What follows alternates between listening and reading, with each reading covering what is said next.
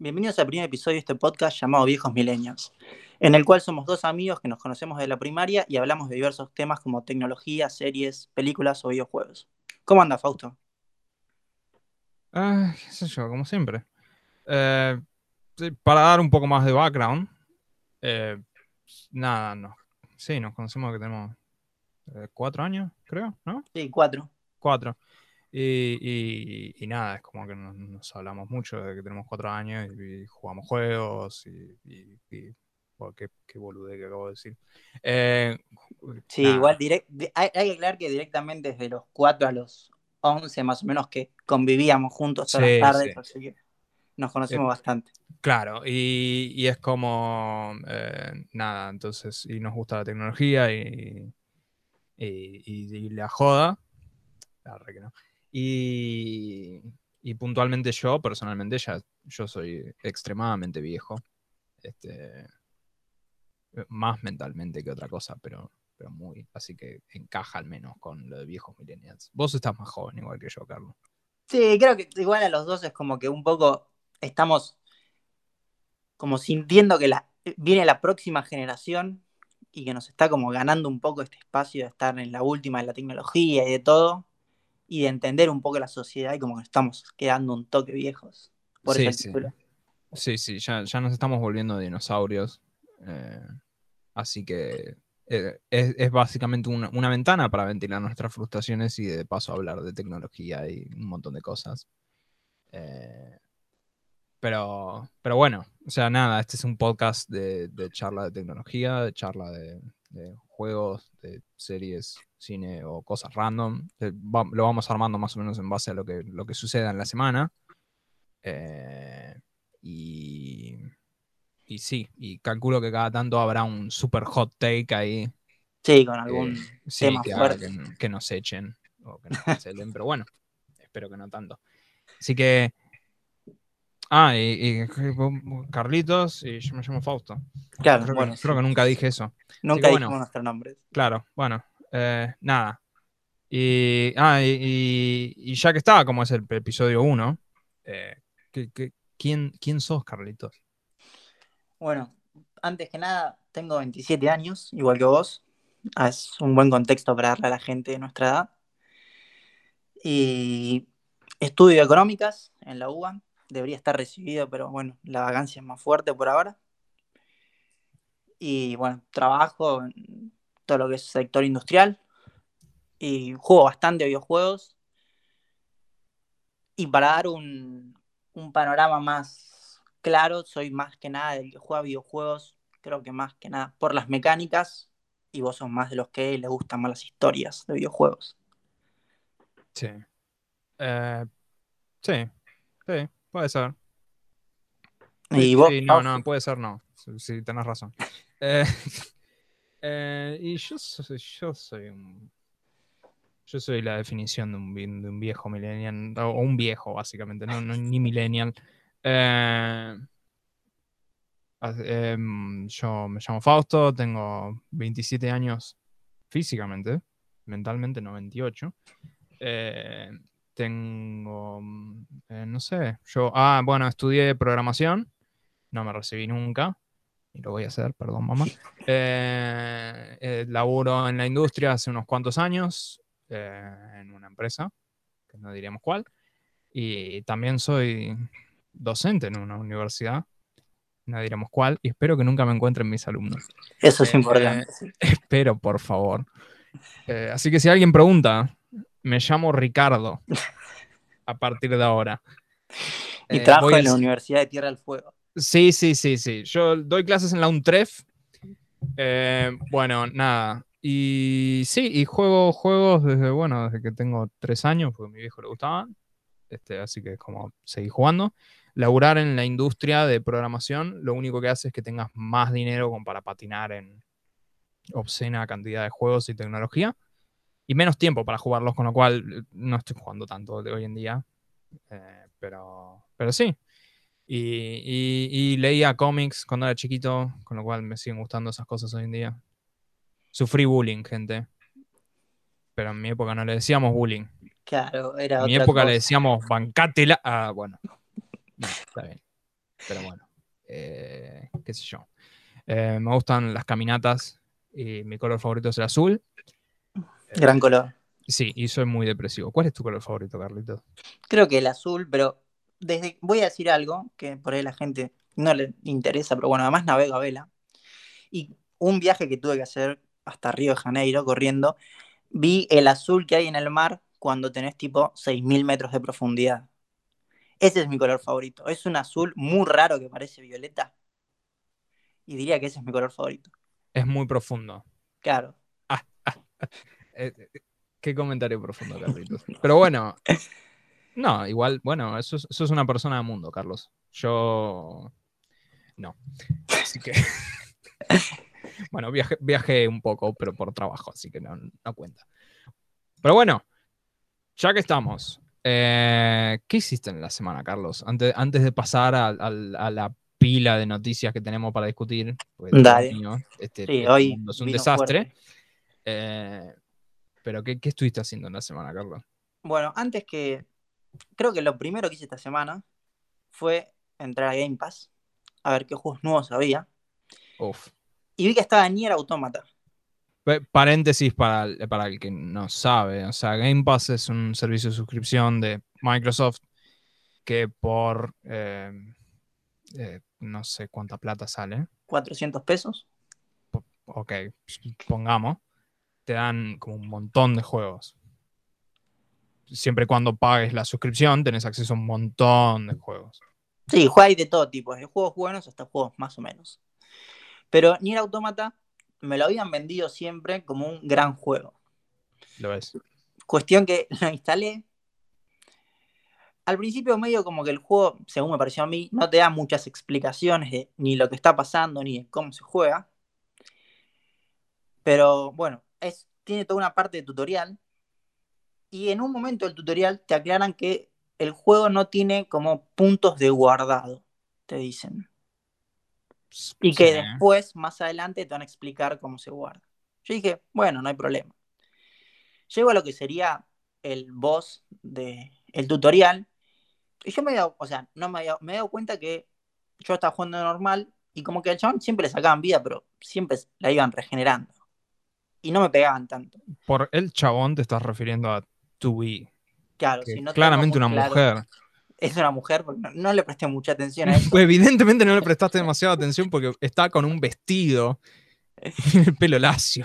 O sea, Puede ser, puede ser. Pero viste cómo es hoy en día que no podemos catalogar a la gente, así que no sabemos qué era, porque no, no, no aclaran al principio si es hombre o mujer o qué son. Solo para el contexto, vos me estás diciendo no sabes que esto es una mujer. No, no, está bien, pero quiere decir que no aclaran tipo si son personas humanos o lo que sea. Ok, spoilers, son robots. Spoilers de, de- de 20 minutos más adelante de lo que jugaste vos. Entonces, bueno, cuestión que llego a enfrentarme a lo que sería el boss, y literalmente el boss me mata en, no sé, cinco movimientos. A lo que digo, bueno, ok, tengo que poner un poco más las pilas y concentrarme. Pero de repente el juego me pone un cartel, me dice un cartel donde explica que es como un final y salen los créditos. Y fue como, ¿Ah, sí? sí, sí, me salen todos los créditos y me dice, tenés que empezar de vuelta. En ese, Ah, no sabía. Claro, en ese preciso momento cerré el juego, puse desinstalar e instalé Quantum Break. Ok, antes, antes de pasar a Quantum Break, que sí es un juegazo, eh, solamente quiero, antes de hablar de Nier, quiero saber cuándo salió. 2017, ok. Digamos que el estatuto de spoilers Sí, sí, ya puedes contar ya lo que sea. pasó. No voy a spoilear Nier Automata igual, pero más o menos para decir un poco de contexto. Nier Automata es un juego que a mí me gustó mucho, lo jugué cuando salió y salió el 23 de febrero de 2017, con lo cual mildis, pero eh, no sé si es... O sea, es un juego raro, es un juego muy raro. O sea, está, es es muy anime, lo cual ya es un strike. Eh, no, no tengo ningún problema con el anime en general, pero vi Evangelion y dije basta. Eh, sí. Estás hablando con un fundamentalista de Evangelion, voy a recordarle a la audiencia. No, yo, yo vi eso y dije, ok, listo, ya, ya el anime es un error. Eh, y Nier Automata es un juego muy anime, pero aparte es un juego que, que tiene como. Es muy particular acerca de las cosas que hace, incluso eh, eh, cómo decide eh, manejar ciertas cosas, incluso ciertas cosas básicas, como por ejemplo grabar, terminan siendo una mecánica del juego. Tipo, literal, cuando pasas el tutorial, te dan para que te instales un módulo que es el minimapa y lo tenés que instalar. Y, y el, el menú de opciones donde subís y bajarse el volumen es parte de, de una secuencia jugable. O sea, es un juego raro. Claro, no, no era un juego para mí, vamos a decir. No es un juego muy sencillo, pero la acción está copada. El tema es que eventualmente es como que vas a llegar al final. Tenés un. eh, creo que hay. eh, Hay varios finales, hay bastante. cinco finales, fácil. Eh, que- cinco creo contando el tuyo que no sabía que existía. Sí, sí.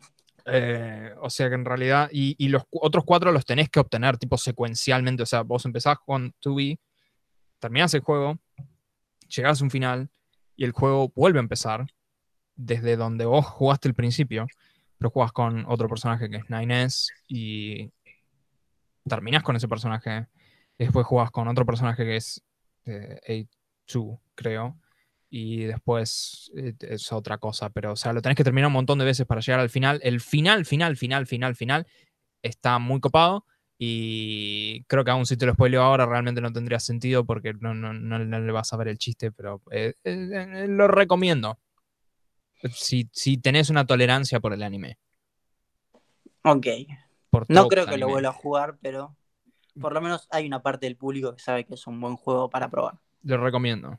Y aparte está incluido en la suscripción. O sea, Sí, que- obvio, es gratis. sí, por eso, es prácticamente gratis. ¿Y, Y- Quantum Break? Bueno, pasé a Quantum Break. Quiero dar una pequeña explicación de Quantum Break, que es la siguiente. Eh, hace, hará menos de un año, unos ocho meses, Fausto me recomendó que jugara Alan Wake, que me pareció un gran juego para También hacer está un en juego, Game Pass, por favor. claro, de 2010. Me pareció un gran juego. Y después me dijo, jugate Quantum Break. Pasó el tiempo, no tuve tiempo de jugarlo. Y bueno, como esta semana tenía tiempo para jugar, y Nier Automata claramente no fue el juego que iba a jugar, me instalé Quantum Break. Estoy en este momento empezando el episodio 4. Y hasta este momento quiero decir que es un juegazo. O sea, es un verdadero juegazo. Ah, ¿estás empezando el episodio 4? Sí, sí. Esa es la mejor parte para mí. El Ah, principio del episodio 4. Hasta ahora lo que vi es un juegazo y lo que quiero decir que es, creo que es lo más importante para alguien que, como yo, que le pareció que Control fue un juego, fue el GOTY, para mí Control, que muchas ideas de Control se ven por primera vez en este juego. Sí. Sí, y sí. eso es algo que yo no sabía y que está bueno saberlo, porque Control no es que nació de la nada, Control vino de Quantum Break. Control es, una fusión de Quantum Break y, y con más la historia más esotérica de Alan Wake. Claro. Pero no, la verdad que es un juego que me está gustando un montón. Es un juego que tiene unas mecánicas muy buenas. El modo de combate creo que es un poquito mejorado en control, pero sigue siendo bastante bueno. Y la versatilidad que le dan, bueno, los poderes que tenés en el juego es excelente. Para dar un poco de contexto, Quantum Break es un juego donde jugás con eh, el hombre de hielo de las películas de los X-Men, Claro. que creo que estuvo en otra serie, no sé si, sí, creo que The Following era, no, no, no sé, es el hombre de hielo, no importa. Eh, Shaun Ashmore. Y que Shaun Ashmore tiene como hermano a uno de los hobbits del Señor de los Anillos Sí. y tiene como amigo a un chabón que está en Game of Thrones, entiendo. Sí, Eh, Game of Thrones, es verdad, el actor es el de Game of no, Thrones. sí, no, yo no vi Game of Thrones, así que no, no tengo ni idea, pero sé que está ahí.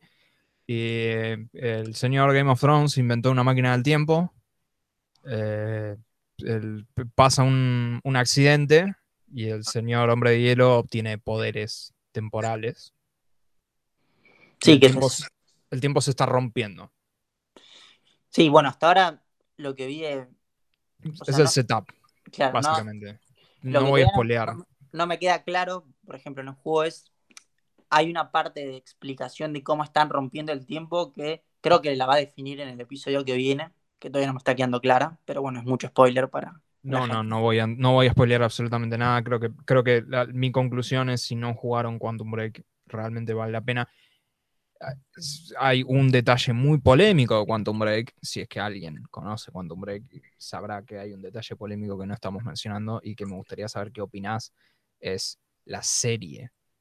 Porque Quantum Break no es solo un juego, sino que es una época en la que Microsoft eh, fumaba mucha de la buena, evidentemente, y pensaba que había que hacer series de televisión de videojuegos. Entonces Quantum Break tiene una serie. Sí, tiene una serie que me pasó lo siguiente. Vi el primer capítulo, me pareció Un normalito. futuro distópico donde todos usan Windows Phone. Claro, sí, sí, ese detalle es buenísimo. Pero además, cuando usan Windows Phone, cuando Windows Phone ya estaba dejando de ser Ya estaba muriendo, sí. Ya no teníamos Windows Phone, que fue una gran idea, bueno, pero Windows nunca funcionó. Pero vi el primer capítulo, me pareció más o menos. Empecé a ver el segundo y me dio una paja terrible y los demás no los vi. Está bien. No, no te perdés mucho. Eh, eh, Por ahí te perdiste uno. Hay uno en donde interactúan Jack, o sea, el hombre de hielo con el. con. con el. con el malo. Claro, sí, el- cuando. Ese es el único episodio que, claro, depende de quién elijas, uno de los dos malos va a ir a hablar con el hombre de hielo y creo que ese es el único episodio que vale la pena ver. Que eso sería el inicio del episodio 3. Por eso. Eh, y tenés que tomar decisiones al final de cada capítulo que, que cambian un poco la historia.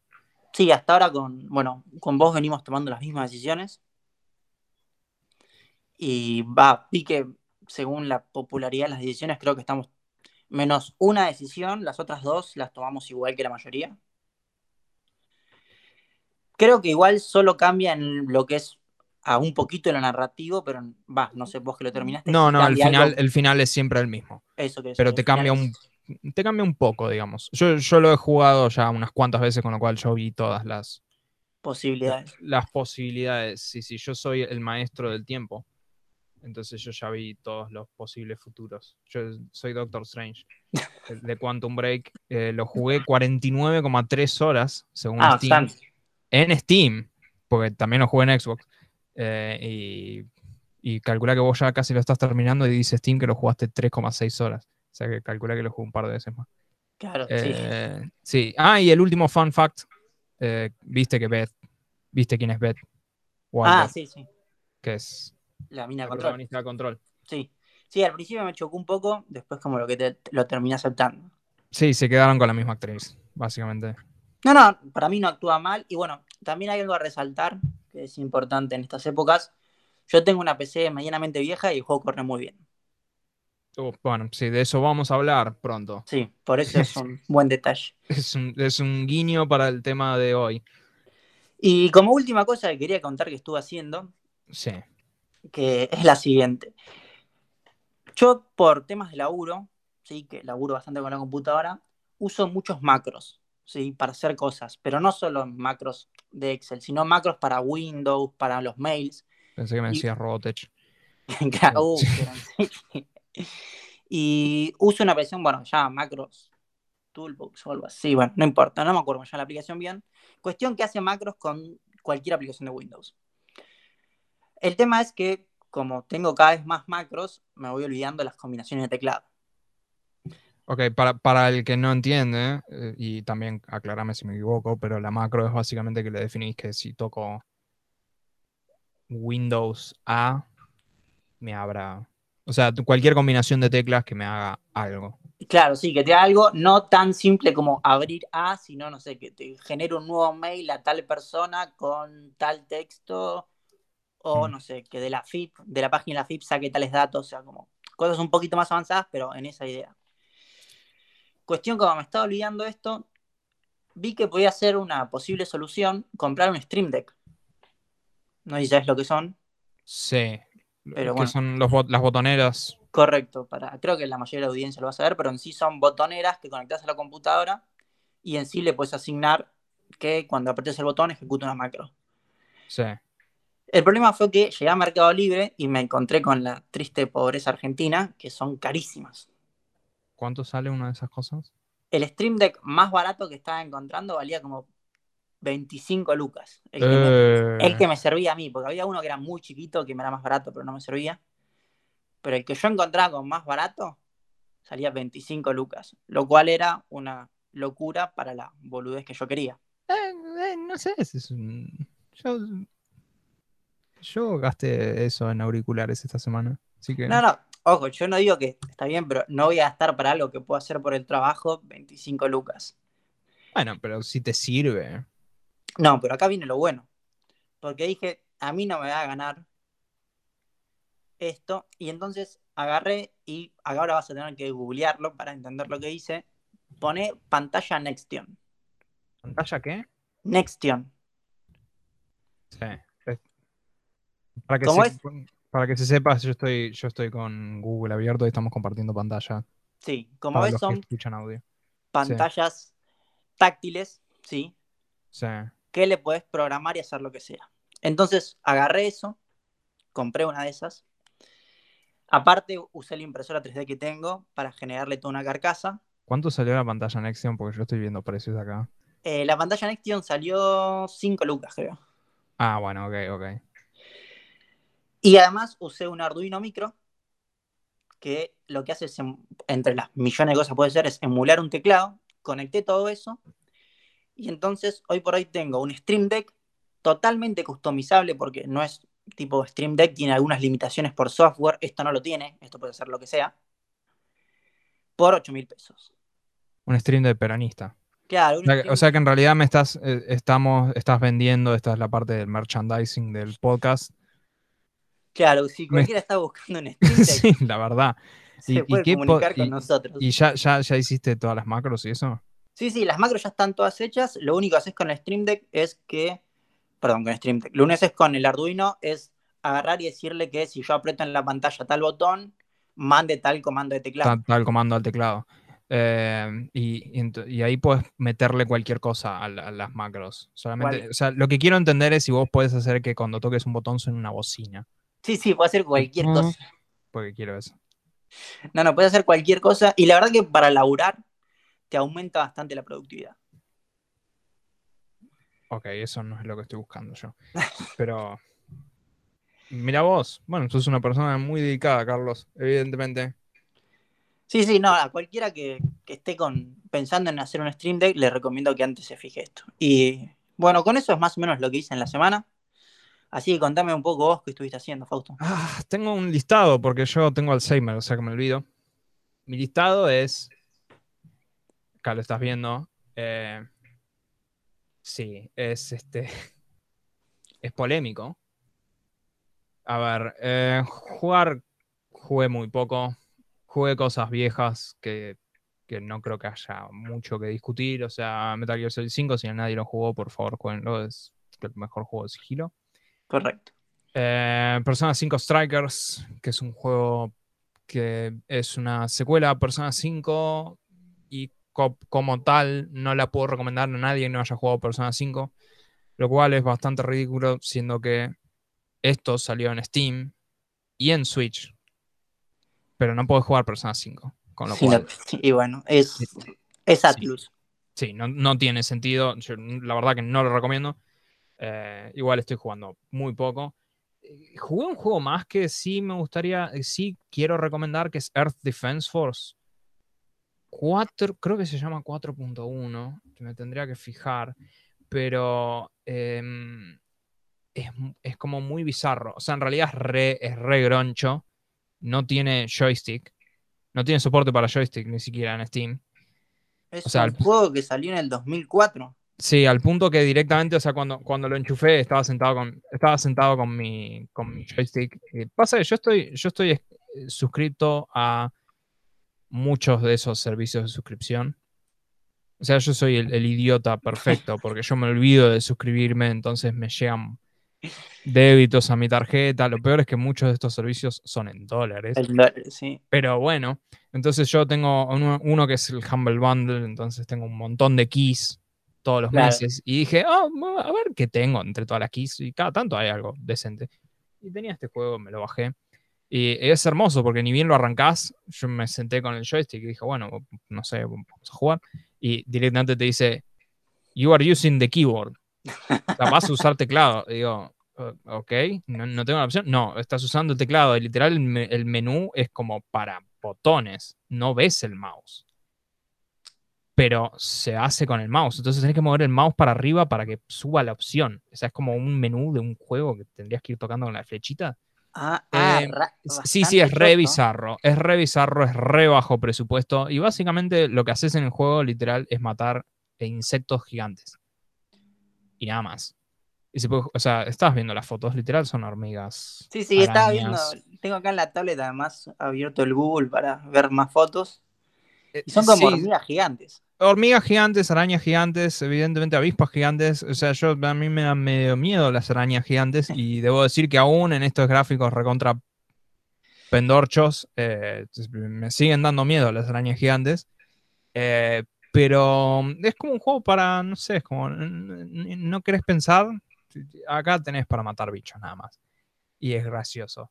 Eh, y más allá de eso, como para, hablar, bueno, aparte que vi Falcon y eso que ya vamos a hablar, eh, eh, tu- tuve un par de cosas nomás que voy a mencionar, es decir, una, nada que ver, absolutamente nada que ver, pero un documental que le recomiendo a la gente, que es viejo, es Bowling for Columbine, que es sobre la masacre de Columbine en Estados Unidos, lo subió, eh, lo hizo Michael Moore, ganó el Oscar con este Ah, claro, estaba pensando, sí, lo hizo Sí, sí, Michael. sí, sí, es viejo el documental. Eh, justo yo lo tengo en Facebook al chabón y ayer lo subió a, a YouTube. Dijo, che, acá está el documental entero. Ah, Eh, buena onda. Sin, sin nada, o sea, mírenlo. De hecho, no está subtitulado, con lo cual en internet se consigue subtitulado, pero Sí, igual menos que- legales. Pero es un muy buen documental, si nadie lo vio, eh, si no lo vieron, eh, creo que está muy bueno en, en términos de la perspectiva que da acerca de la violencia que se vive en ese país. Y es realmente, sigue siendo tristemente muy válido, porque creo que la violencia ya no ha hecho más que aumentar con el paso de los años. Y de hecho, bueno, vo- vos, que fuiste a Estados Unidos igual que yo, creo que vos, vos podés dar testimonio que, que aún cuando entras al aeropuerto en Estados Unidos, eh, se vive un clima distinto. Sí, sí, claramente cuando vos entras al aeropuerto es como, acá no digas algo de más porque te violan más Sí. o menos. Sí, sí, sí, sí. O sea, es, es muy serio. De, eh, incluso, o, o todos los controles que te hacen cuando pasás por, por, o sea, por, por seguridad, que te tenés que quedar literalmente descalzo, sin cinturón, sin campera, sin nada, después te tenés que vestir todo rapidísimo. Comparado, por lo menos mi experiencia cuando viajé a Europa y entré por España a Europa, que llegué a las 4 de la mañana y había dos tanos que estaban hablando entre ellos, me, agarró el pasaporte, me lo estampó, me dijo bienvenido y chao. Se acabó ahí. Este, realmente es, una sociedad que es muy eh, tristemente interesante y, y creo que está muy bueno para ver. Sí, no, además Eh, el, el documental tiene un buen reflejo de cómo es la sociedad con respecto al todo el tema de armas y todo eso Sí. está bastante bueno. Sí, eh, así que lo vi, lo vi eh, entre anoche y hoy, lo volví a ver, eh, está muy bueno. Sí, tuve un viejazo porque un amigo me dijo, che, voy a tirar cómics y me dijo, ¿querés alguno? Y le agarré algunos y básicamente me acordé que cuando éramos chicos leer cómics era mal visto. Sí, no, no era algo popular No, y era no solo no algo popular, sino era como algo como que, no solo leer cómics, creo que leer libros y historietas en esa época era como que no estaba bueno. sí, te hacían, e- eras nerd. Claro. O sea, e- el, el término nerd ya hoy en día no vale nada, me parece. Hoy, No, hoy en es día, que, el, nerd no tiene de cuando éramos chicos, que era, te gusta la tecnología, te gustan los jueguitos, te gustan los superhéroes. Todo el mundo le gusta eso hoy en día. Sí, pero es que además, o sea, creo que la, lo que también pasaba en esa época, por ejemplo, con respecto a, a la tecnología, era que necesitabas una cierta, o sea, no era tan accesible como hoy. Sí. Entonces, eso hizo que mucha gente se acercara a la tecnología, más que nada desde mi punto de vista con el tema de los smartphones. Sí, sí, sí, sí. Y hoy, no sé, ves a cualquiera jugando un videojuego en un teléfono celular. En cambio, no sé, yo me acuerdo que en, en el colegio, en sexto grado, creo que fue o quinto, llevé mi teléfono celular, mi primer teléfono, que tenía un emulador de Game Boy Color. Y era como Sí. que al principio me miraban medio raro la gente. Sí, sí, sí, era una locura.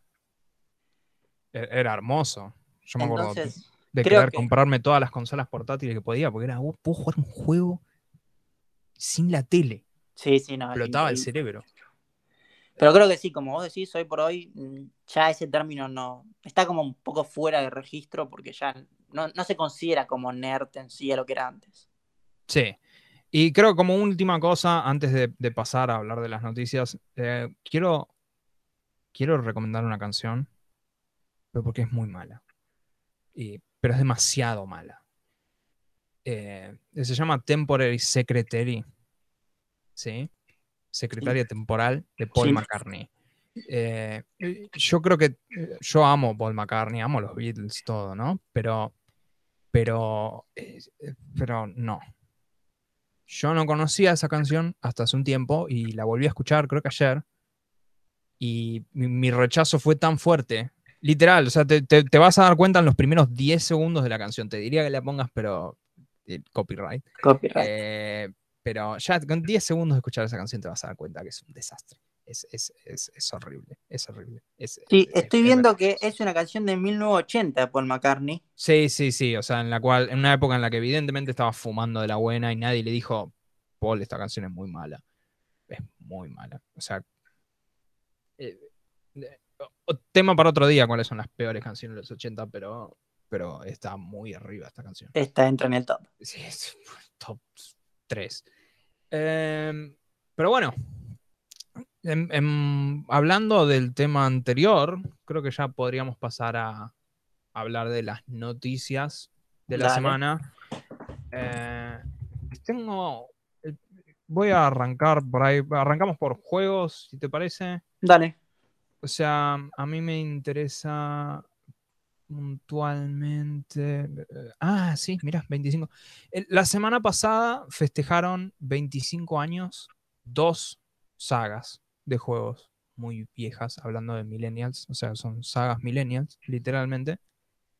Eh, Resident Evil y Tomb Raider festejaron eso. Eh, Resident Evil ahora hablaremos porque, bueno, es eh, creo que el festejo fue más acorde. Eh, Tomb Raider Sí. celebró sus 25 años con eh, un skin para Fortnite de Lara. Em, y Me interesa algo del skin para Fortnite porque no lo pude ver. El skin para Fortnite de Lara Croft, ¿es el skin tipo Play 1 o es el skin, skin las tipo. dos. Las dos cosas. Ah, Ok, Es el está skin bien. de la nueva Lara y el skin de la vieja Lara. Está bien, me gusta más el skin de Play 1 a mí. Por, Por la- eso, Fortnite es literalmente, respeta a Lara Croft más que Square Enix, que hoy en día son los dueños de Lara Croft. Pero la otra celebración que me parece muy apta para un juego de, de- de saquear tumbas, ¿no? porque a fin de cuentas eso es lo que quiere decir Tomb Raider, ¿no? O sea, es tipo, es tipo Indiana Jones, pero con una mujer. Eh, eh, sacaron un- van a sacar un libro de cocina de Tomb Raider. Ok, o sea, eh, vamos a empezar porque en el juego nunca se cocina. Vamos a decir. No, eso. no. En Tomb Raider 2013, el reboot, ella caza un ciervo y, lo Ah, pone- mirá, y no en lo teoría lo pone al fuego. Pero que yo recuerde nunca se lo comen porque literalmente es como que la llama a alguien y no sé qué se va. Entonces después nunca come. se quedó Yo no terminé el último juego de la trilogía nueva y no terminé los viejos Tomb Raiders. Los jugué todos, pero no los terminé. Eh, y creo que nunca come. No, Pero no. bueno. Pero bueno, es- no, está bueno como libro de. Me gusta como libro de cocina. Me gusta, o sea, lo que sí me gustaría el libro, o estaría decepcionado si no es así, es tiene que ser cocina rústica el libro ese. Por supuesto. No puede, no puedes tener, no sé, ni un calentador a gas. tipo, tenés que No, no, por supuesto. fuego, O sea, esto tiene que ser algo que yo me meto a la reserva ecológica con un cuchillo y ya está. Correcto. Una Eh, Victorinox, por claro. tenés más. Bueno, es muy, cheto te me está yendo. Pero bueno, pensá que si, si la gente compra el libro de cocina de Germán Maritegui, eh, yo claramente le voy a comprar el libro a Lara Croft. No, no, creo que vas- van a vender mucho más de lo que pensamos. Yo, yo personalmente lo compraría. Mínimamente me da risa. Eh, pero después está el 25 aniversario de Resident Evil. Sí, una Cabrón. saga muy grande. Sí, 25 años. Y a diferencia de Tomb Raider, que nadie le da pelota hoy en día, eh, la gente sí le importa Resident Evil. Sí, yo creo que desde, no sé si fue el, el 7, si no me equivoco, fue como que tuvo una, una vuelta a explosión, una nueva explosión, Sí. por así decirlo, que el 7 fue un, un juego que jugó un montón de gente. Sí, es un muy buen juego. Sí, sí, yo jugué la mitad, creo, o no menos, un cuarto he jugado. Eh, eh, está muy bueno. Sí, y después de Resident Evil 7, básicamente eh, decidieron. Está en Game Pass, Resident Evil 7. eh, es como que se casi se anualizó Resident Evil. Claro. el 7, porque después del 7 vino la remake del 2 y después vino la remake del 3 y estamos a un mes de Resident Evil 8. Mayo sale. Un mes y un poco más. Eh, Sí, con su personaje bastante particular que hubo muchos sí, memes. sí, que también, también hay muchos memes. Sí, Lady Dimitrescu. Eh, pero claramente es una saga que está en. Está. Todavía está muy fuerte. O sea, 25 años después sigue muy vigente. Sí, no real- Yo no creo que sí. realmente cuántas sagas de esas épocas No, es que yo creo que fuertes. Está más vigente hoy por hoy que en sus principios, me parece. ¿eh? Tuvo su época muy vigente en el 2000 y algo con Resident Evil 4. Sí, bueno, eso fue, una locura. y un todas cambio bastante grande. películas muy malas. No, bueno, y las películas sí, son no, olvidables. Son, no, olvidables. son. eh, Hay algunas que son olvidables. Hay algunas que son un chiste. Pero lo, lo copado es. Bueno, y ahora con este 25 años anunciaron más planes. Sí, acá estamos planes- viendo que se viene una reboot mm, en cines. ¿sí? Ah, sí. Pues ya la erraron una vez, así que. Siempre se puede errar otra. claro, siempre se puede equivocar dos veces. Y después viene una serie animada de Netflix. Sí. Canon. Sí, dice que va a transcurrir después de Resident sí. Evil 4. Sí, sí, o sea, es, es canónica, eh, lo cual eh, tengo, tengo contactos en el submundo de insiders de Resident Evil, básicamente conozco a algunas personas y, y sí va a ser canónica a la saga y potencialmente explica algunas cosas que introdujo Resident Evil 7 que no, no explicó demasiado. Eh, con lo cual, mínimamente va a estar interesante. Sí, me lo que me gustaría saber de todo esto es qué tan metido está Netflix en la producción o si solo es puso la guita. Porque en general las producciones animadas de Netflix no son lo mejor. No le tengo mucha fe a esta serie. eh, para nada, realmente, pero porque eh, también han habido películas animadas de Resident Evil que son muy similares a estas. Ah, mira, eso no sabía. Sí, sí, han habido y son bastante flojas. Eh, creo que lo más decente es una escena que está en YouTube y está guifiada, o sea que la, la podés ver. Literalmente podés ver esa parte nada más en la que está eh, Leon, el protagonista del 2 y del 4, eh, como John Wick enfrentándose a un montón de zombies. Pero literal, tipo en pose John Wick. Junto a Chris, el protagonista del 1, del 5, Código Verónica, y bueno, un montón de juegos. Este, los dos peleando contra zombies, así medio onda John Wick. Pero en sí son bastante flojas. No, no le tengo mucha fe, pero sí en términos de videojuegos. O sea, Resident Evil 8 muy probablemente va a ser muy bueno. Eh, y se viene otro Resident Evil este año también. Otro más, otro juego. En- tal vez. Eh, para Switch, de hecho. Spoilers. Ah, para Switch. es un leak. Sí, es un leak. Spoilers. Pero es un leak. Recontra confirmado. Resident Evil Outrage para Switch. Pero ese Capcom probablemente va a empezar a discutir ese juego una vez que salga Resident Evil 8. 8. O sea, no, no, no van a pisotearse a sí mismos. Pero sí es un lindo puente a la próxima noticia. Hablar de, de ese juego que potencialmente va a salir este año. Sí, a ver. Esta es una noticia que ya esperábamos. No sé, vos. Sí. sí. Y que creo que más importante que la noticia es la generalidad que da esta noticia Sí. a este año, que es que Gotham Knights se retrasa para 2022. Sí. Gotham Knights es para el, para el que no sabe, es este Está hecho por eh, Warner Montreal, que es el estudio que hizo eh, en los juegos del Señor de los Anillos, Shadows Mordor, estos que a la gente le gustó un montón. Y también hicieron Batman Arkham Origins. El que no le gustó a nadie, ese, ¿sí? A mí me gustó. No es tan malo. O sea, está, está un paso abajo, pero no es tan malo. Es, es como la nue- el nuevo juego del universo de Batman. En el que jugás con. En este juego jugás con la, la familia extendida de Batman. Batman en teoría está muerto. Es el setup de este juego. Jugás con Red Hood, eh, Nightwing, Robin y Batichica. Batichica. Este, pero básicamente anunciaron que lo patean al año que viene. También hace un par de meses, semanas, patearon el juego Hogwarts Legacy. El nuevo Uf. juego de Harry Potter. A ese juego le tengo ganas, ¿eh? Sí, eh, lástima que está medio embrollado, un montón de polémicas de JK Rowling, pero Sí. eh, creo, que, creo que es más un, es un síntoma de eh, básicamente de que el COVID afectó muchísimo a los desarrollos de videojuegos. Muchísimo.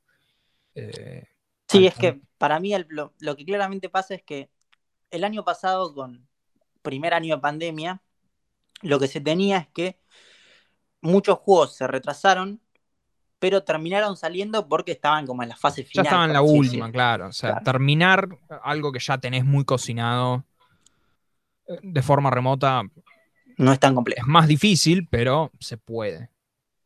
Sí, Eh. el tema es que los juegos que se anunciaron muy sobre el, el inicio de la pandemia, hoy por hoy no tienen nada.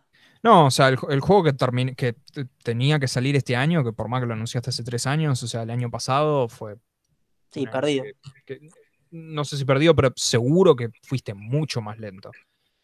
Eh, básicamente, yo creo que en realidad lo que hay que tomar de esto es que cualquier fecha de salida que ponga un estudio de videojuegos y de otras cosas, porque ya hablaremos, eh, para mí no tiene este. Eh, Tomarlo todo con pinzas hasta que falte una semana. Sí, Básicamente. sí, creo que la- al único que le confiaría fechas es a Nintendo, pero porque Nintendo trabaja de otra manera. Y creo que ni, jamás. ni, porque Japón, los reportes dan que Japón es el peor país en términos de home office, porque fíjate que, bueno, la gente allá en Japón no tiene una cultura de tener cosas en la casa. No, sí, además que, a ver, Nintendo, con toda la seguridad que tiene para que no se le filtren cosas, yo creo que no Ah, le sí. deja llevar nada a nadie a la casa. No, no, por supuesto. Pero no Eh, creo que sean una empresa que te vayan a decir, no, sí, no sé, este año, de- en diciembre sale el Zelda y, no sé, un mes antes te digan, no, sabes que sale el año que viene. Bueno, no por nada no han dicho nada de Zelda. Y de hecho, la Claro. última vez que hablaron de Zelda fue decir, después vamos a hablar de. Zelda. O sea, estamos haciéndolo y ya vamos a decir algo, pero creo que es que no quieren prometer cuando no están seguros. Claro, eso es a lo que me refiero con Nintendo. no te Eh, van a pero sí, yo le tendría fe a Resident Evil 8. sí, por lo creo que que sé, sí. está muy terminado, pero poco más. O sea, olvídense, yo diría olvídense. Eh, y con esto sí quisiera pasar a hablar, voy a saltear esta noticia porque es interesante, pero creo que la podemos discutir algún otro día. Spoilers. Eh, esta, esta la voy a patear porque eh, no, a nadie le interesa mucho. Eh, quiero hablar de Fortnite. Porque yo creo que vos y yo somos las personas ideales para hablar de Fortnite. Porque, Carlos, ¿cuánto tiempo de tu vida has jugado Fortnite? Cero minutos. Exacto, yo también. Con lo cual somos las personas ideales para hablar de Fortnite. Porque no, no hemos sido contaminados. Sí, nunca, Fortnite. nunca jugamos Fortnite y creo que. O sea, ver, no para, que, tanto- para tomar conciencia, Expert jugó más Fortnite Que que vos y yo. Claro, pero yo no sé, lo que te quería preguntar es. ¿Qué tanta relación tenés con los Battle Royale? Porque yo sí he jugado otros. Yo jugué Call of Duty, jugué PUBG, pero nunca jugué Fortnite. Yo creo que jugué PUBG una vez, pero después eh, conozco mucha gente que juega Warzone. O sea, yo sé que Call of Duty Warzone es lo que juega muchísima gente. O sea, tengo dos amigos, una pareja de amigos que lo juega activamente. Y tipo, he estado en la casa y me han mostrado cómo juegan multiplayer y todo eso.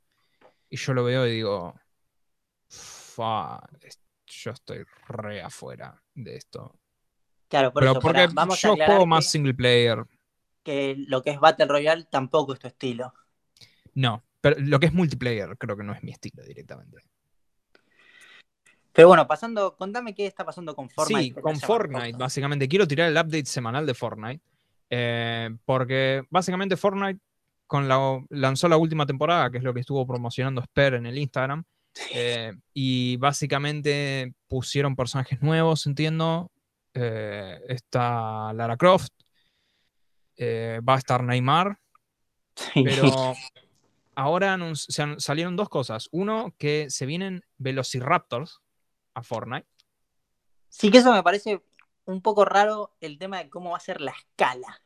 Porque ¿qué te va a pasar? ¿Un dinosaurio de 3 metros por adelante mientras estás cagando a tiros? No lo sé. Pero Fortnite puede hacer cualquier cosa, literalmente. O sea, recordá que Christopher Nolan pasó Inception adentro de Fortnite. Sí, sí, no hubo recitales O sea, dentro de Fortnite. sí, sí, o sea, es cualquier cosa. Fortnite es capaz de cualquier cosa. Eh, pero básicamente, ahora Fortnite está mandando encuestas a ciertos jugadores en donde les pregunta básicamente si conoces a estos personajes como para hacer futuros crossovers, ¿no? Y solamente quiero mencionar algunos porque son. Eh, me, me dieron raza. Me dieron raza, qué estúpido que soy, Dios. Me dieron risa. Eh, primero mencionan algunos estándar, tipo Mega Man, Spider-Man, eh, la señora de Resident Evil 8, que están todos memeando. Joker de Persona 5, eh, Dante de Devil May Cry, por favor. Ok, buen personaje. CJ de GTA San Andreas. Ya estamos cayendo Sí, bastante. ya estamos recontra. Igual, vamos a decir que es un personaje famoso, no lo podemos negar.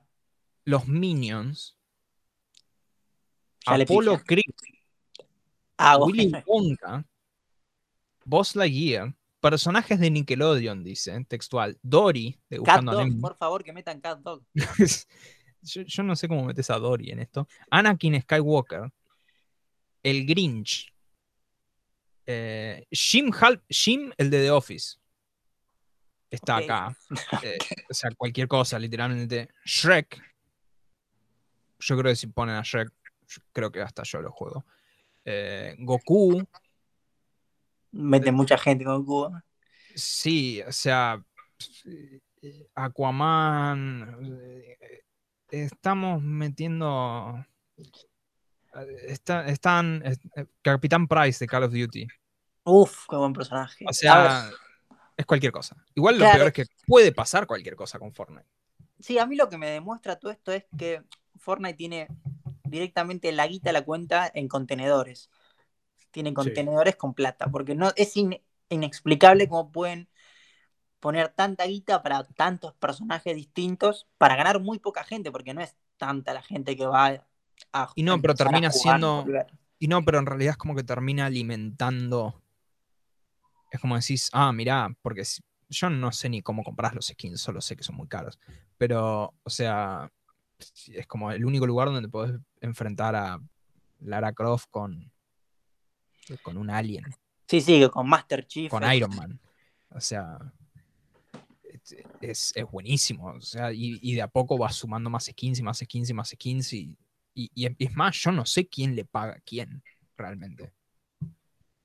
O sea, Sí, bueno, no sé la- hasta qué punto. La popular, es verdad que tener un personaje en Fortnite vuelve tu IP más conocida. Claro, o sea, yo no sé quién, yo no sé ni quién es dueño de Shrek hoy en día, porque no sé qué pasó con DreamWorks. Pero yo Sí. no sé si no le pagás a Fortnite para que te pongan a Shrek ahí adentro. Sí, no sé si directamente pagarle, pero por ahí está el Un Fortnite. apretón de manos, sí. Claro, te manda y dice, che, te lo ponemos acá, y bueno, yo no pierdo nada, ¿me entendés? Claro, sí, es, es- es publicidad gratis. Pero sí, me gustó, me gustó mucho el... el- me, me- pareció que estaba muy... Este, Sí, sí, no, son noticias que más que nada impresionan por. por, por la- por el tamaño que tienen, sí, o sea, son monstruosas. E- y hablando justo de, de Shrek y de cines, digamos, me parece que también es un buen pie para pasar a hablar de, de Sí, las de- novedades. Muy brevemente del mundo del cine, porque realmente tenemos muchas noticias para hablar del tema tecnológico. Sí, bueno, por un lado vamos a la noticia primero, y es que Black Widow se retrasa a 9 de julio. ¿sí? De nuevo, de mayo. Acá creo que se iba a estrenar la última semana de abril. La pasaron al 9 de julio. Sí, pero recordemos que lo que sí sabemos es que va a salir en el servicio de streaming de Disney. Claro, como una película premium que ya hicieron uno acá con Rayla y el último dragón que creo que te la cobraban. No quiero mentir, pero creo que eran 1500 pesos, algo así, para verla. Eventualmente la ponen en el servicio normalmente. Sí, más Pero es como decir, si, si pagás esto, la podés ver ya. Creo Re- que es un mes. Sí, recuerden igual toda la gente que siempre están nuestros buenos amigos de Torrent que hacen el favor. Yo os velo por hacerlo todo bien todo legal. Este, pero bueno, siempre hay opciones alternativas. Eh, lo relevante en realidad, lo más triste creo en realidad, es porque Black Widow la vienen pateando y va a salir en mayo del año pasado. Es una película que está terminada. eh, y la vienen pateando y la vienen pateando y la vienen pateando porque insistían en que la querían sacar sí o sí en el cine, sí o sí en el cine. Y ahora dieron el brazo a torcer. Y la sacan en julio en cines, pero también en Disney Plus. Sí, es Lo- que, a ver, creo que está pasando lo mismo que en la película de James Bond. Sí, y con varias películas más. Que es que se creía que para esta época iba a haber una apertura suficiente como para tener una rentabilidad en el cine que hoy por hoy no está. Claro.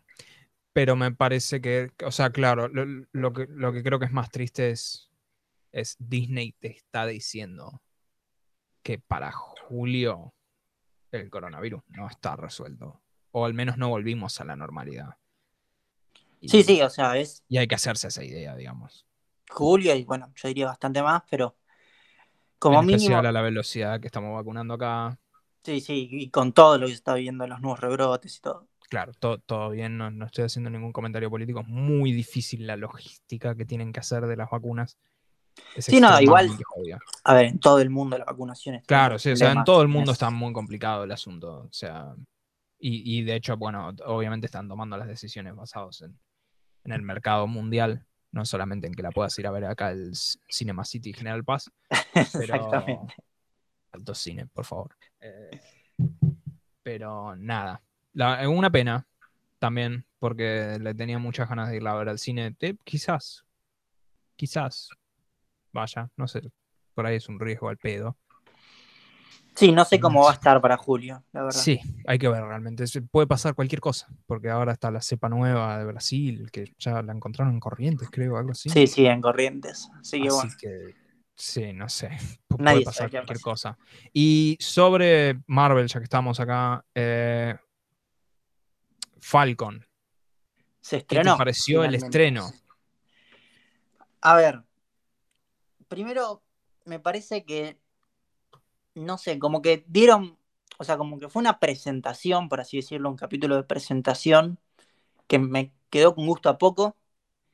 Y lo que tengo para criticar bastante es la historia del barco, muchachos, a mí me importa un carajo. Y me metiste 10 minutos de un tipo explicándole que no pueden sacar un préstamo. No sé, me pareció Ok. totalmente sobre eso. Ok, a ver. El capítulo claramente tiene dos mitades. O sea, o, o se puede partir en dos. O sea, una es la escena de acción del principio, que creo que tenés que estar de acuerdo. Está muy buena esa escena de acción. Sí, no, está muy O sea- bien hecha y se ve mucha plata. El, el, sí, el presupuesto es obsceno, lo que se ve en esa escena, pero, pero lo que me llevo.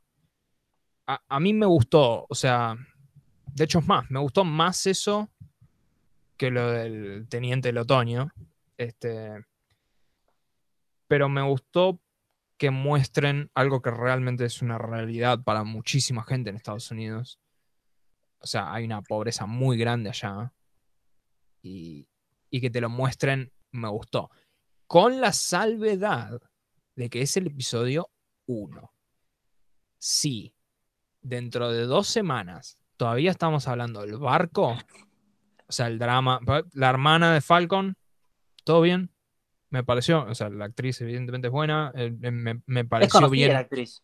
Yo, bueno, yo no la conocía, pero el, el drama me gustó. O sea, el- eh, realmente me pareció, me pareció bien, o sea, como explorar a decir, el chabón es un superhéroe, pero no cuando se saca el traje, tiene una vida normal y tiene que lidiar con los problemas de una persona normal, entre comillas. O sea, incluso ser superhéroe no le da una carta blanca económicamente, este, ni nada por el estilo. Eh, eso me gustó, pero yo claramente estoy viendo Falcon y El Soldado del Invierno y, y no sé si quiero pasarme cinco semanas a ver si le dan un préstamo a Falcon para que pueda arreglar el barco y se pueda Claro, o sea, ven- vender marisco, digamos. O sea, creo que este episodio está bien. El problema es el del viernes. Me Para mí lo que le faltó es un poquito más de explicación de, de qué va a tratar la serie y menos del barco. Y pero para eso están los trailers, Carlos.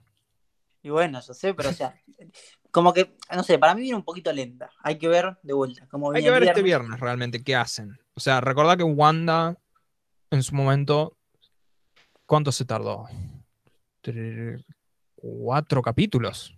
Sí, el cuarto recién. El cuarto fue, ¿no? El cuarto fue en el que mostraron el mundo fue exterior. la explicación, sí. Claro, o sea, recién estuvieron cuatro capítulos y Fal- Falcon es distinto porque son seis capítulos nada más y son más largos. son más largos, pero eh, a mí me parece que eh, viene bien. De hecho, me gustó más eso que el drama del, Teniente del Otoño porque eh, te banco, me parece que es un personaje que da para, que da para una expl- exploración psicológica de lo que son los efectos del estrés postraumático. Este, y en un, en un personaje como él, y encima en un personaje que, que, bueno, como, como él mismo lo describe, pasó 90 años Sí, que sí. lo descongelaban, mataba a alguien y lo volvían a enfriar. Este, me parece que da para mucho, pero me pareció como que era demasiado como. Como, Sí. como además muy obvio, o sea, como decir, te muestran un flashback donde mató a una persona y después resulta, te lo muestran ahí charlando con un chabón y resulta que en el mismo episodio te revelan que es el hijo del chabón. Me, Sí, me lo podrías sí. haber estirado un poco más, me podrías haber tirado más flashbacks del chabón y que bueno, eventualmente. Sí, eh, era, era un poco, o sea, fue como medio predecible esa parte. Eso. Y la- después lo que no me gustó, o sea, fue, a ver, quisieron hacer una parte graciosa, por así decirlo, en la parte de la cita que tiene. Y que no me dio mucha gracia, que digamos. Yo, yo lo tomé igual más como, como algo, más que gracioso, porque ponele que trata de ser gracioso, pero trata de ser gracioso como los primeros cinco minutos de la cita, porque el tema es que lo que vas viendo realmente es la realidad del chabón, de decir, él es un recontra inadaptado, tipo vivió 90 años matando gente y ahora tiene que vivir una vida normal, y el tipo no tiene la más puta idea de lo que es vivir una vida normal. Y desde, o sea, de nuevo, a mí me parece que la serie tiene mucho potencial. El primer episodio, no sé si te cierra el potencial. Pero O sea, sí, yo creo que necesito ver un par de capítulos más como hay para que ver. una idea. Sí. O sea, igual, obviamente, yo recomiendo que lo vean. Calculo que vos también. O sea, Sí, sí, obviamente. o sea, igual lo tenés que ver. Si te gusta Marvel, ni siquiera nos estás escuchando a nosotros, lo estás viendo porque no podés no verlo. Esa es, ese es el- la trampa mortal de Marvel. Ya está. Ya si te viste todo lo que vino hasta ahora, no vas a dejar de verlo. Porque en el momento que te bajes, cuando quieras volver a engancharte, te vas a tener que volver a ver todo lo que no viste. Eh, No, no, sí, claramente se recomendamos que la vean y bueno, hay que verla la próxima semana en el próximo podcast. Vamos a ver un poquito más definida la idea que cada uno tiene. sí. Eh, Carlos. ¿Querés pasar al tema de tecnología? Me parece, y, y yo, igual, vos estás viendo nuestro Excel, ¿no? Correcto. Me gustaría que arranques con esta, igual, porque creo que el resto va todo como más de la mano. Me Dale. gustaría que arranques con esa, de paso que me expliques qué carajo es lo que pasó, porque ya me empezó, me enganchó con lo primero que leí el titular, pero quiero detalles. Dale, creo que vos primero leas el titular para la gente. O ok, a ver, eh, el titular es cancelé mi suscripción con HP y nos bloquearon de poder usar el resto de la tinta en nuestro cartucho, ¿qué?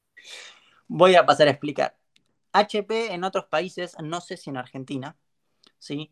tiene un servicio que es para pequeñas y grandes empresas, que lo que hacen es que vos en vez de comprar cartuchos cuando se te acaban, ellos por mes te van dando una cantidad de cartuchos, ¿sí? Y siempre pagas una mensualidad por cantidad de cartuchos. Entonces te aseguras nunca que te falte. ¿Sí? Es Sí. como el tipo que te trae el bidón de agua, ¿sí? Sí. Pero con cartuchos de tinta. La cuestión es la siguiente. Hace, bueno, haciendo, esto es haciendo un poco de historia. Lo que pasaba en otras épocas, porque esto no es algo nuevo, esto viene hace bastante tiempo, es que mucha gente se suscribía y después se desuscribía. Entonces, la gente que pasaba se quedaba con el cartucho, con la tinta, ¿sí? Que después podía revender, ¿sí? Cosa que no podés hacer. Ah, porque, Ah. porque te dan un como un. Eso te lo dan volumen. como dato. Claro, te lo dan como dato, ese es el tema. Ok. ¿Qué pasa con la llegada del Internet y las impresoras conectadas a Wi-Fi? Pasa esto, que esta persona decidió cancelar su suscripción a HP Sí. cuando todavía tenía medio cartucho de tinta. La persona apretó imprimir y le apareció un hermoso cartel en la impresora diciéndole que no podía imprimir porque él no te- estaba en la suscripción. Pero él ya había pagado esa mitad de cartucho de tinta. Sos. O sea, solo porque el tipo se dio de baja, Es de garca. es muy de garca. O sea, Es muy de garca. podemos ver desde el lado HP que te dicen, no, lo hacemos para que si no tendríamos mucha gente como antes que se suscribe. Pero hay que ser un hijo de puta. ¿Quién vende tinta a nivel.? O sea, realmente me estás diciendo que hay tanta gente que vende tinta de impresoras. No, no, claramente te estoy diciendo. Son impresoras grandes. Sí, sí, no, son unos hijos de puta. O sea, Son unos hijos de puta. O sea, estos Bueno, son, estos son no las impresiones grosas. ¿cuántos ya likes tienen Reddit y comentarios? Tiene, cuaren- tiene 4100 comentarios este post. Claro, o sea, la gente está bastante indignada, como vemos. Sí, por supuesto. Yo estoy indignado, de hecho. Y, pero esto es lo que sí me llevaba a comentar, que va un poco de la mano con esto y que venimos hablando un poquito, es el tema de, de vuelta. Caemos en, como vemos varias veces en el podcast, en problemas de suscripción. Sí. Que cada vez más estamos suscriptos a cosas y que No sos dueño de las cosas. no sos dueño de nada. Claro. Ni de la propia tinta que tenés dentro del cartucho. O sea, Lo cual, sí, ya esto ya es una ridiculez terrible, me parece. Que, que no, que no seas dueño de la tinta que tenés metida dentro del cartucho. Mamita querida. eh, no, no, no. Ok, no. Eh, qué hijos de mí. Pero bueno, pasando a otra noticia, que es una noticia nomás para comentar, pero que me pareció raro, por lo menos, es que en The Verge publican una, un leak de Samsung, que es que estarían haciendo teléfonos plegables, como bueno, ya sabemos que Como el existen, Fold. sí. Pero dobles. O sea que se plegarían una pantalla de cada lado, por así decirlo. Eh, Yo titulo esto como, ¿se vienen teléfonos tablet directamente? Es como, no sé, me, me suena muy falopa. O sea, en un momento en que yo creo que hay una corriente de fabricantes que quieren hacer los teléfonos un poco más chicos, vemos el iPhone 12 mini, vemos el Motorola Razer plegable, Samsung hace un teléfono que es gigante. Sí, pero yo creo que en realidad es, es el camino hacia adelante. Al menos yo, personalmente. O sea, yo, yo, bueno, yo siempre fui de comprar el último teléfono, eh, puntualmente de Samsung, ¿no? Eh, yo, yo soy Android, vos sos Apple. la, la mugre Apple, pero...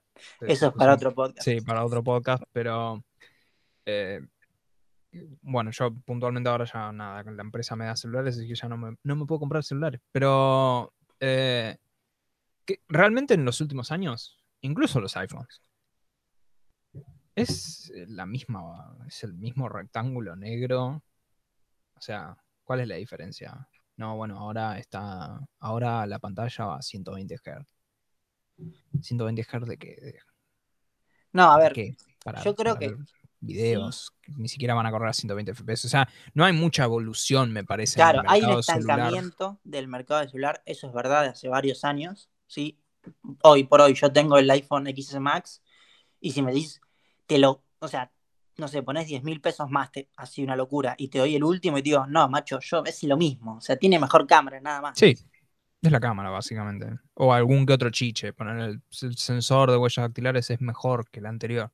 Sí, boludeces son. O sea, Boludeces. sinceramente, no hay nada que valga la pena cambiar como un teléfono. Y es verdad que este camino de teléfonos que estarían entre medio de Plegable, a mí me-. Sí. El tema es, hasta ahora todos los plegables que vi tienen dos problemas. Primero que son muy, muy gruesos, por así decirlo. Sí. Y el segundo problema es que no sé si hay alguno muy, muy nuevo que tenga solución. Yo solo probé uno. Y es que en la bisagra tenés un pozo. ¿Cuál probaste? Probé el Samsung. eh, ¿El Fold? no, perdón, no el Fold. El, el de Motorola, ¿cómo se llama? El Razer. El Razer, ese probé. Lo- se lo compré un amigo que yo dije, no puedes comprarte eso. Creo que Bueno, ser una- esos yo no los entiendo. Porque esos son un celular normal que lo puedes doblar a la mitad. Claro, a ver, tiene la pantalla como más estirada que un celular normal, pero para mí es como que la relación de aspecto no está buena. Claro, bueno, ponele. Pero esos celulares yo no los entiendo. Ese y el Fold que sacó Samsung, que es el que también se dobla a la mitad, no, no lo entiendo. Entiendo los que se abren como una tablet. Ahí sí te entiendo. Claro, el tema de ahí es que para mí siguen siendo muy gruesos. O sea, no es un teléfono que te puedes poner en el bolsillo. Podés. O sea, no, no es, no es lo mismo.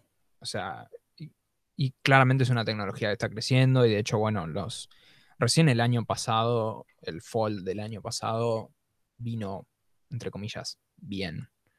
Sí, el Eh, primero tuvo muchos el problemas. me primero era un desastre que se rompía de, de nada. Este, a los reviewers se les empezó a romper con menos de una semana de usar el celular. Que lo tuvieron que retirar del mercado, creo. Lo tuvieron que retirar hasta el año pasado, básicamente, que volvieron con el, con el diseño original, pero que ahora lo hicieron bien. Eh, el tema también está que el Fold sale dos mil dólares Ah, no, sí, bueno, el precio es, afuera. es carísimo. O sea, la tecnología todavía no es. No está avanzada lo suficiente como para que sea finito, como vos decís, y barato. No, a ver, es que yo voy a decir una opinión polémica, pero es que cuando la tecnología esté lo suficientemente buena y avanzada, van a sacar un teléfono de Apple así. Y ese va a ser el momento que hay que comprar un plegable. Para mí no, pero. O sea, igual sí. O sea, Apple no lo va a sacar hasta que no esté. Igual te garantizo que el de Apple va a salir. Dos mil dólares. Nada, sí va a ser carísimo. Pongo la firma ahora mismo. Este. De hecho, ¿sabes cuánto en teoría va a salir el headset VR de Apple? ¿Viste la noticia? Vi la noticia que iba a ser muy liviano, no vi cuánto iba a salir. Tres mil dólares. Y bueno, estás pagando marca. Sí, pues sos un, sos un salame si pagas 3 mil dólares por un headset VR. O sea, Sí, yo nunca, yo nunca probé VR de los nuevos, así que no sé cómo es la experiencia. Vos sé que tenés uno. Dos. Bueno, sí. dos. Pero sí, o sea, el de Apple me parece que se fue. No, no, es que, o sea, me, me parece bien, pero, o sea, estás pagando marca, como vos bien decís, me parece que es una ridiculez. Pero sí, volviendo al tema de celulares, creo que, al menos yo que estoy viendo acá, el, el- mi Galaxy S10, o sea, la, la única cosa nueva que se me ocurre que le pueden llegar a meter es realmente es otra pantalla, porque incluso si me sacan la cámara frontal, digamos, para que no tengas bezel y que sea solo pantalla, qué sé yo, bien, bien por vos, digamos, pero tampoco es que me decís, uy, Dios, tengo que tirar este teléfono ya y tengo que comprar uno nuevo. No, el día que pueda abrirlo y que sea una tablet, creo que ahí, ahí, ahí te banco más. Pero la tecnología todavía le falta un montón. Sí, sí, le falta bastante. Está verde esto.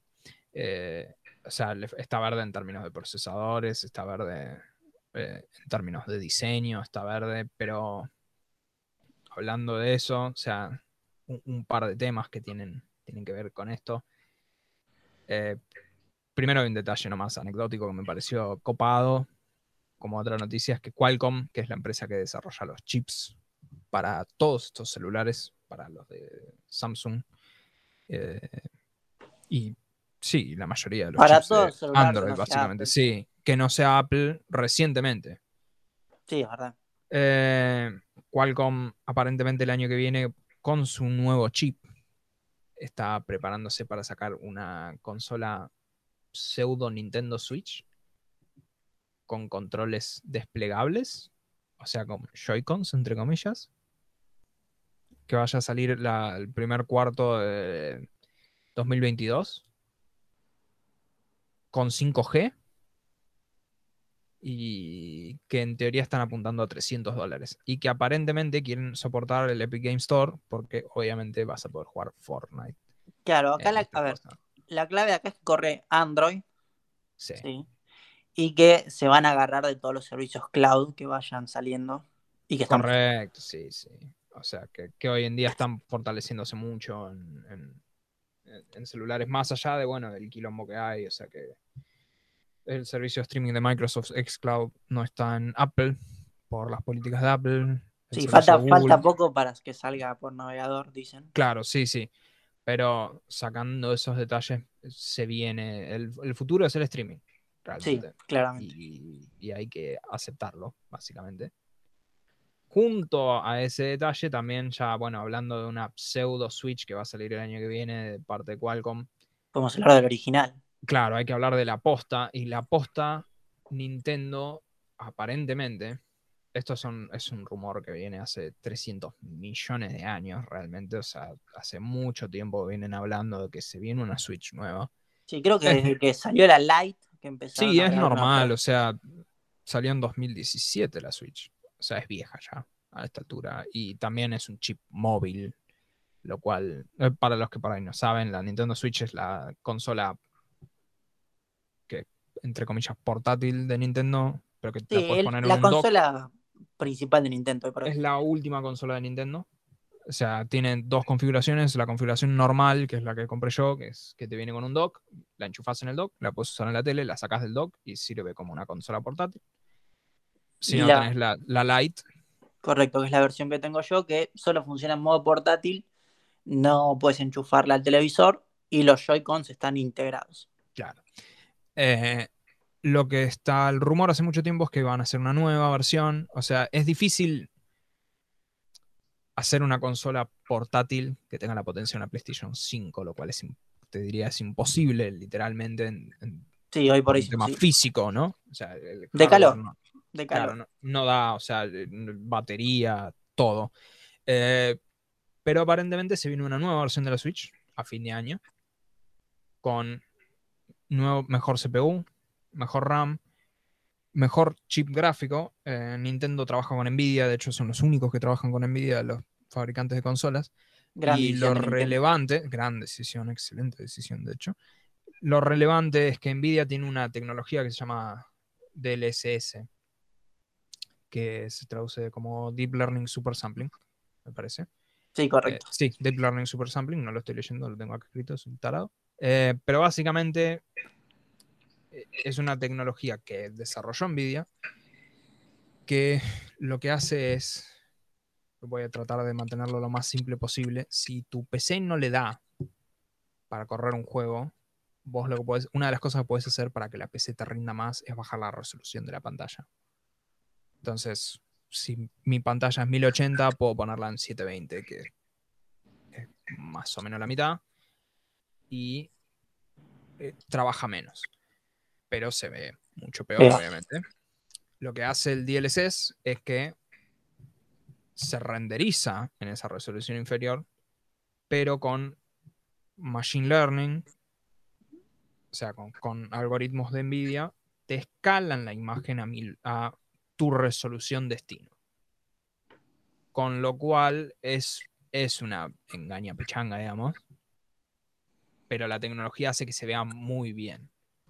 Sí, o sea, para explicarle más o menos simple a la gente, lo que hace el DLSS es que hace zoom a la imagen, por así decirlo, y cuando le hace zoom, la- cuando nosotros hacemos zoom, por ejemplo, una imagen que se ve pixelada, lo que hace el DLSS es crear un algoritmo, ¿sí? Que reinterpreta esas zonas y le va agregando, por así decirlo, los Claro. píxeles que le Le faltan. pone el detalle. Claro, eh, eh, el ejemplo perfecto, tenés razón vos, el ejemplo perfecto es, es una foto que haces un zoom terrible y que se ve todo para el traste. Bueno, pero con un algoritmo que te lo, te lo limpia. Correcto. Eh, va a estar interesante. O sea, realmente si lo hacen, igual sí es, sí es un dato que es que el, el DLSS no es automático. No es que Sí, todos va a ser los para juegos lo tienen, nuevos. hay que implementarlo. Y aparentemente lo están implementando en los juegos nuevos de Nintendo.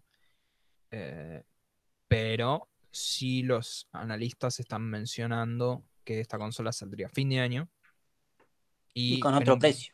Claro, la Switch, el precio sugerido, digamos, el MSRP es 300 dólares hoy en día. Sí, creo Ah, que no. 200 para la Lite. 250, creo. Ah, 250. No, no Sí. puede ser tan. Sí, me parece que no, no es tanto más barata. Ah, yo la pagué Sí. 200. Ah, bueno. Pero Bueno, hace bastante. ¿eh? la, la nueva serían entre 350 a 400 dólares. O sea, acá van a ser 800 dólares. Fácil. Sí, el problema que le veo ahí es que estás llegando casi a un precio de consola nueva generación. Si sale 400, si sale 400 dólares por 400 dólares te puedes comprar una PlayStation 5. A Por eso. Si conseguís esto. Pero bueno, es otro tema. Es literalmente el próximo tema. Pero. eh, pero sí me. O sea. O sea, sí. Pero creo que esta, esta consola está más apuntada a gente como yo por ahí. Que se compró la Switch en 2017. Y yo ya le saqué bastante jugo a la consola. O sea. Ya me acompañó cuatro años la máquina. Y yo tengo una tele 4K, ponele, y si yo pongo la Switch en el dock, en la tele 4K, se ve horrible. Sí, es más que nada para gente como, para meter un cambiazo, para alguien que ya tiene una Switch. Es un refresco. Lo cual no quita que estoy seguro que en un par de años van a sacar otra consola, literalmente que sea un salto hacia generacional. adelante. un salto Claro, un salto generacional. generacional y que esta consola no, no- no va a rendir como lo hicieron en su momento con la PlayStation 4, con la PlayStation 4 Pro y después salió la Play 5. Eh, igual es más discutible cuándo se va a venir ese salto porque a Nintendo realmente no le importa mucho la tecnología y creo que si sacan esto, yo creo que dos años fácil tenés, si no tres, antes de que saquen otra. Sí, sí, no, es, O sea, falta bastante. para mí esto va a estirar la vida útil de la consola un montón. Pero sí hablando de, de estos puntos, en realidad es, eh, es un punto que lo estaba viendo a Federico Ini, periodista que sorprendentemente me cae bien, debo decir, de la televisión. No es Fer Carolei de América 24, que es mi, es, es mi, mi ídolo, parte refachero, pero, pero ciertamente no es Santiago Dorrego y Claro. el otro menso. Este, pero que estaba discutiendo por qué todo sale un ojo de la cara.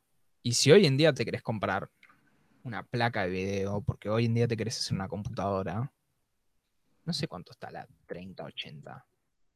Primero no hay stock. Vamos a empezar por lo primero. Claro, o sea, el, el titular, digamos, para mí, o sea, es, o sea, explicar por qué, pero, pero Mercado Libre, ¿cuántos? O sea, si yo quiero comprar Estoy una- buscando una 3080 y dice placa GeForce 3080 de no dice qué marca es. Acá tengo una de EVGA a 438 mil pesos. Es- estoy viendo la misma que vos, sí. Eh, mamita querida. Acá Ahora- estoy viendo. La que tengo yo, de hecho. La que tengo yo está a 467 mil pesos. Ahora, lo que me parece muy interesante que sé que no tiene que ver, pero el primero que dice más vendido es una 30 no, una 3090, ¿sí? Sí. Que vale 619 mil pesos. Si Dios entramos, si entramos a la publicación, dice que vendió 72. Es millonario el loco que vende esto, boludo, con las que vendió. Dios mío. No, no, es, es, es- Es una locura los precios que estamos pagando. No, no, los precios son una locura. Este, realmente esta gente está. O sea, estás, estás de la nuca. Pero Pero vos tenés una explicación a todo esto, Fausto, de por Sí, qué hay es- estos precios. sí, o sea, yo tengo una. O sea, bueno, yo, yo de hecho, yo compré esta placa y estuve en la locura que fue comprar la placa. O sea, yo compré. De hecho, yo estuve en todas las locuras del año pasado. que fue? Comprar la Play, una locura. Un desastre fue comprar la Play. Comprar la Xbox, una locura, un desastre. Sí, peor la la Play. 30 creo. La 3080 fue igual la peor de todas, porque eso fue un desastre que era literal, yo tenía abiertos como cinco webs que venden partes de computadoras, iba tocando F5 para ver cuándo la ponía en stock, y una vez la encontré y la compré. Eh, y pagué de más, pero Dios sabe que no pagué, pagué- no, no llegué ni a pagar Fue, 150 mil fue pesos. un buen precio. Fue, no, Dios mío, me quedé quebrado por tres meses, pero eh, bien que hice. Eh, el tema es que esto en realidad no es, no es algo que solo está pasando acá, está pasando en todo el mundo. Que, o sea, hoy en día, si vos te querés comprar una PlayStation 5 acá en la Argentina, el dólar oficial realmente no ha tenido una gran variación entre diciembre a hoy, creo que habrá subido un peso. No, sé, el o sea, oficial no tuvo cinco, ahí ya te estoy entrando a cuatro pesos tuvo variación. Bueno, por eso, cuatro pesos. Sí. O sea, hay que tener en cuenta que, por ejemplo, que los, los, los sitios, eh, lo- las empresas oficiales tipo Sony o Microsoft cuando traen algo acá, hablo puntualmente de la Xbox y la Play porque por ahí son más comprensibles para el público en general, pero son todos, todos sufren el mismo problema. Eh, me parece que tan, las dos vienen oficialmente y las dos pasan por el dólar oficial. O sea, Sí, sí, entran cosas por dólar oficial. no entran por Correctamente. dólar blue, con lo cual aún así te están cobrando un montón de guita, pero cuando las consolas salieron, acá te las vendían a 100 lucas, ponele. Hoy en día te las están vendiendo a 130, oficialmente. Y si hay stock. Y si hay stock, que tenés que, de nuevo, tenés que estar atento cuando hay stock, tenés que tocar F5, tenés que meterte, tenés que ver si conseguís stock, si no crashea Frávega o todo eso que pasó en su momento.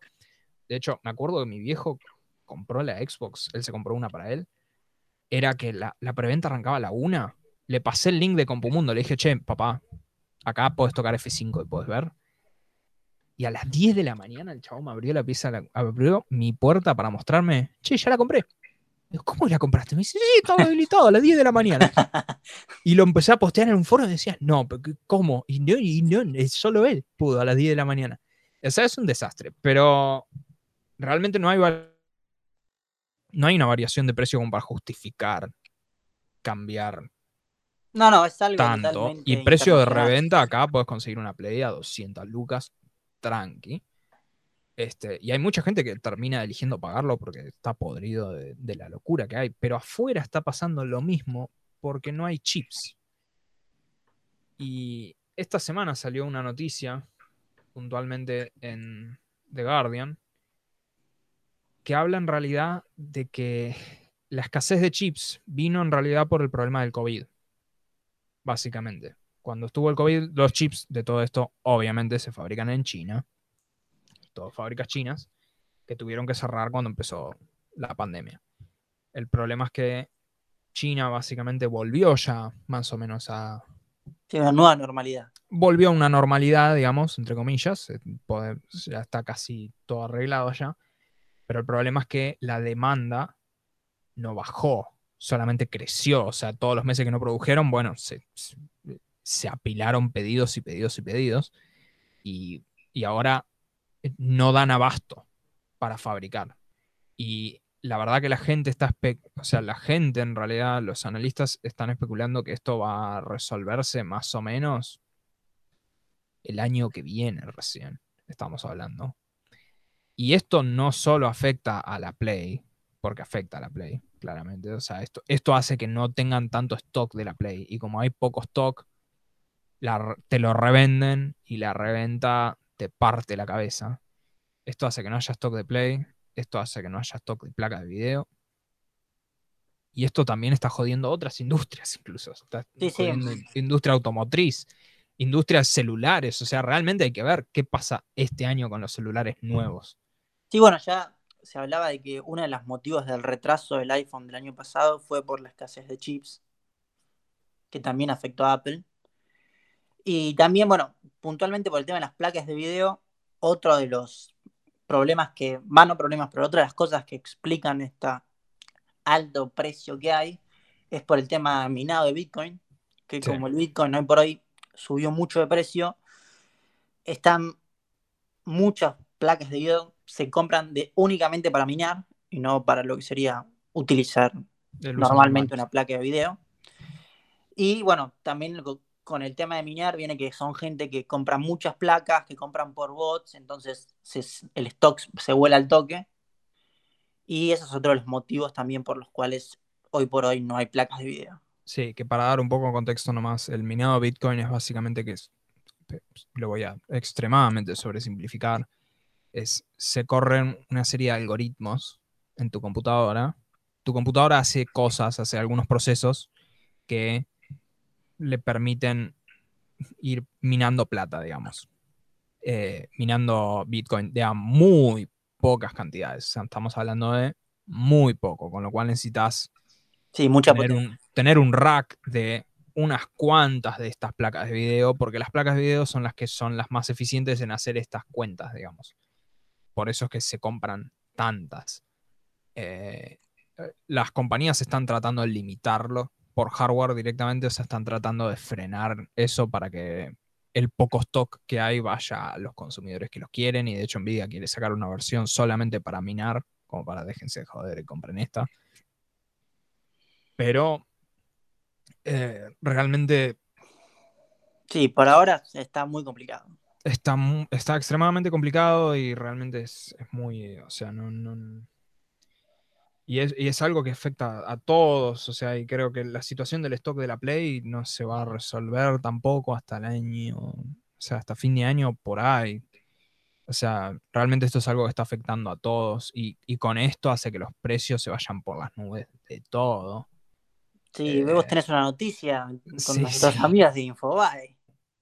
Infobae que quiero que se sepa que es el mejor sitio de noticias que hay, porque es el único sitio donde te puedes enterar de las internas Masterchef o el fuerte cruce entre Cintia Fernández y, Marta Re sobre los cuerpos reales, al lado de Jorge Lanata este, o Estela Carlotto, o sea, es, es un terrible cambalache. Correcto, hoy, hoy usar la misma palabra. Sí, sí, pero eh, fue alguien muy oportuno en Infobae que se mandó un flor de titular. Están los precios de los iPhone 12, es el último, ¿no? Eh, Correcto, es el último y que hoy por hoy llega de manera oficial.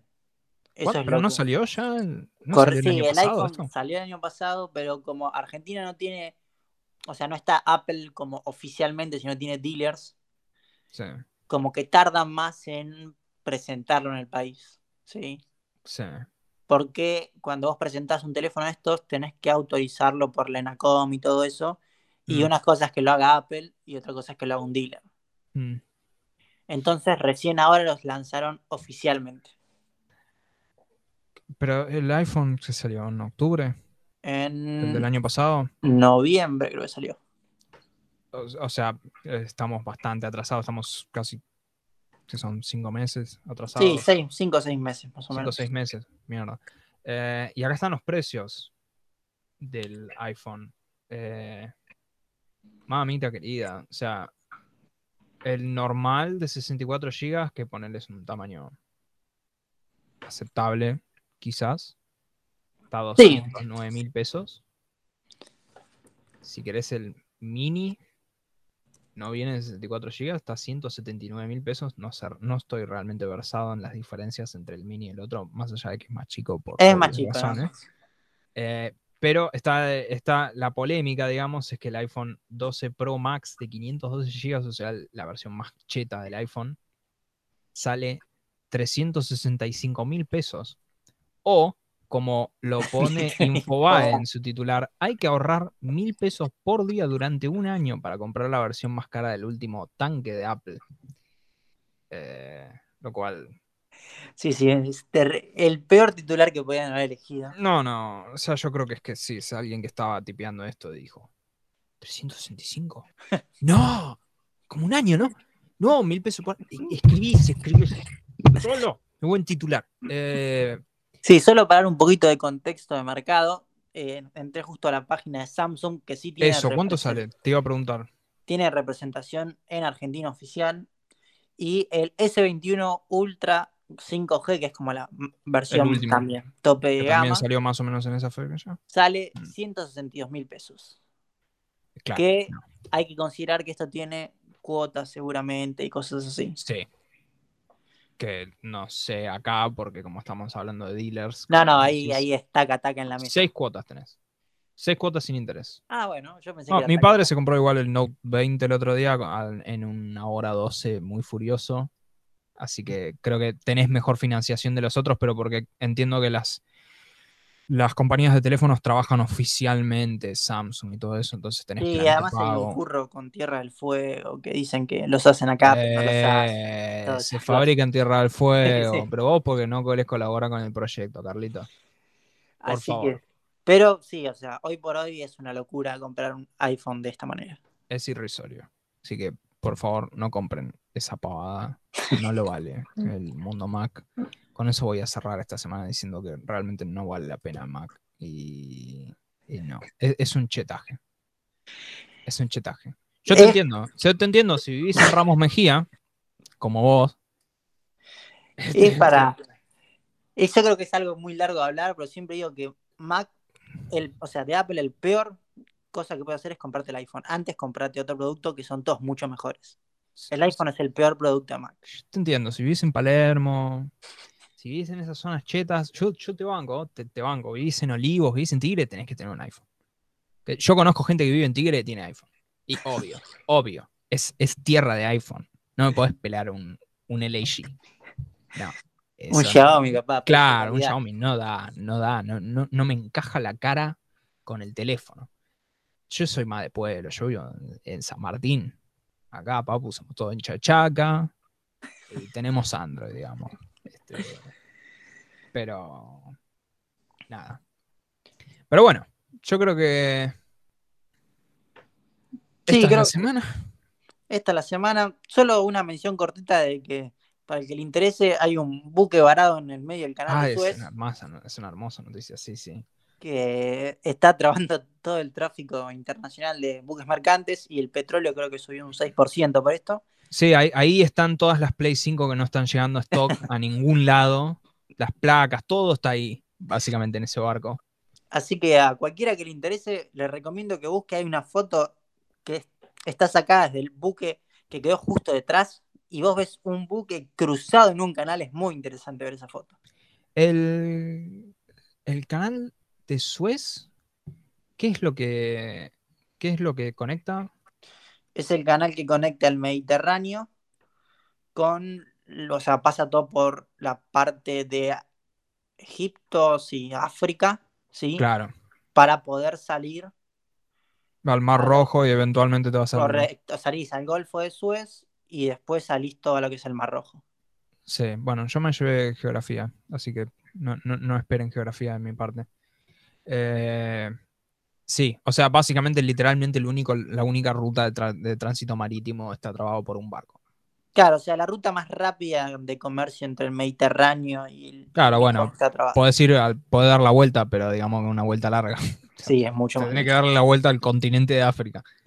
Eh, hermoso, hermoso. La verdad que eh, me encantaría ser el piloto de ese barco que lo encalló. Eh, y encima me acá hay que encallar un barco ahí grande. Pero bueno.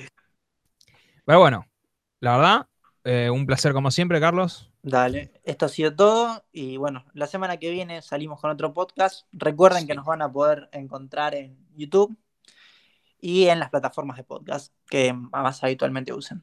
Eh, sí, vamos a estar en, en- en, bueno, en, en las plataformas, supongo. No, no, eh, un detalle más técnico que, que vos tenés más canchero que yo. Sí, vamos a Pero- estar en todos lados. como- Vamos a estar. Como viejos millennials y bueno, también en YouTube. Pero sí, bueno, esto fue todo por hoy, digamos. Nos vemos la semana que viene. Eh, saludos.